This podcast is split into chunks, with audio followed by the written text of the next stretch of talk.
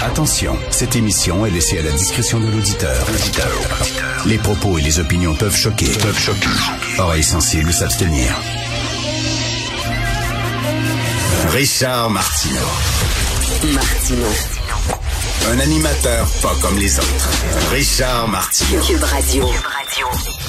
Bonjour, bon lundi. J'espère que vous avez eu un très bon week-end. Merci d'écouter Cube Radio. Alors, euh, je le dis régulièrement et je vais le redire. Je veux parler des no-shows. Les restaurateurs sont vraiment en furie et réclament au ministre de la Justice qu'il modifie la loi sur la protection du consommateur afin qu'il puisse facturer des frais aux clients lors du non-respect d'une réservation il y a des gens qui réservent dans des restos, mais tu sais, qui réservent à trois, quatre restos en même temps, puis ils disent à la dernière minute, on va choisir à quel resto où on va aller, et ils appellent pas les autres restos pour annuler leur réservation.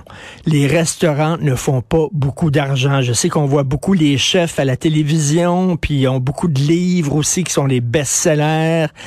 Euh, on pense qu'ils roulent sur l'or. Les restaurants ont une marge de profit minimale.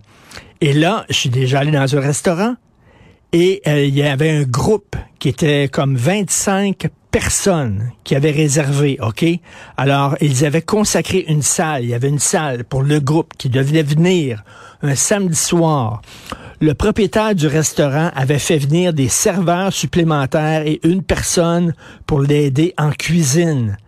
Pour ces gens-là, les 25, ils ne se sont pas pointés. Ils ne se sont pas pointés, Christy. Le gars, il a dû payer un ou deux serveurs, plus une, aide en cuisine, puis, puis les autres se sont pas pointés. Est-ce que vous feriez ça si votre ami vous invitait en disant, écoutez, viens avec ta blonde, on reçoit des amis, viens euh, vendredi soir prochain, tu dis oui. Je pense que tu dirais pas finalement il va pas, on va aller au cinéma, puis j'appellerai pas mon ami. Ben non, t'appellerais ton ami quelques jours avant en disant écoute, je ne peux pas y aller, je suis désolé, blablabla, une urgence. Hein. Ben Christy, faites ça avec les restaurants. Qu'est-ce que ça donne? souvent, moi, je, réserve et je dois des fois euh, annuler ma réservation. J'appelle toujours en disant je suis vraiment désolé. Et il me remercie au bout du fil. Oh merci, merci d'avoir appelé. Puis je dis ben ça tombe sous le sens. Non, mais si vous saviez à quel point c'est rare, moi j'en reviens pas que des gens comme ça. Christy, va-tu falloir avoir une loi pour obliger les gens à être polis? Vraiment, là, c'est ça, obliger les gens à être polis. Ça se fait pas les no-shows. Et en terminant, on va en parler un peu plus tard avec euh, avec euh, Mathieu Boccoté. Un texte de la presse.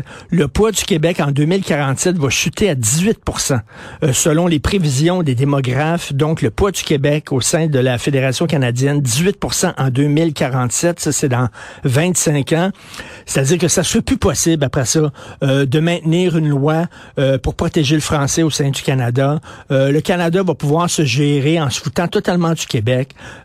Ça va être catastrophique pour le Québec. Mais cela dit, cela dit, si les Québécois ne prennent pas la décision de partir de ce pays-là, de quitter ce pays-là où on n'a pas notre place, ben tout bad, on mériterait ça. Ça vient de finir. À un moment donné, il faut que tu prennes tes responsabilités.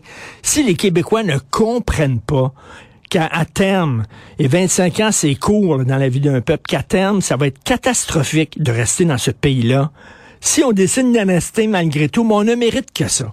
Voilà, on ne mérite que des insultes, on ne mérite que des coups de pied dans le cul et on mérite que notre culture disparaisse. Si on n'est pas capable, nous autres même, de prendre les décisions pour avoir les mains sur le volant, si on a peur, puis si on reste dans le Canada, ben c'est tout. On mériterait ça. On mériterait de disparaître, puis pas plus que ça. On va en parler un peu plus tard avec Mathieu Boccoté.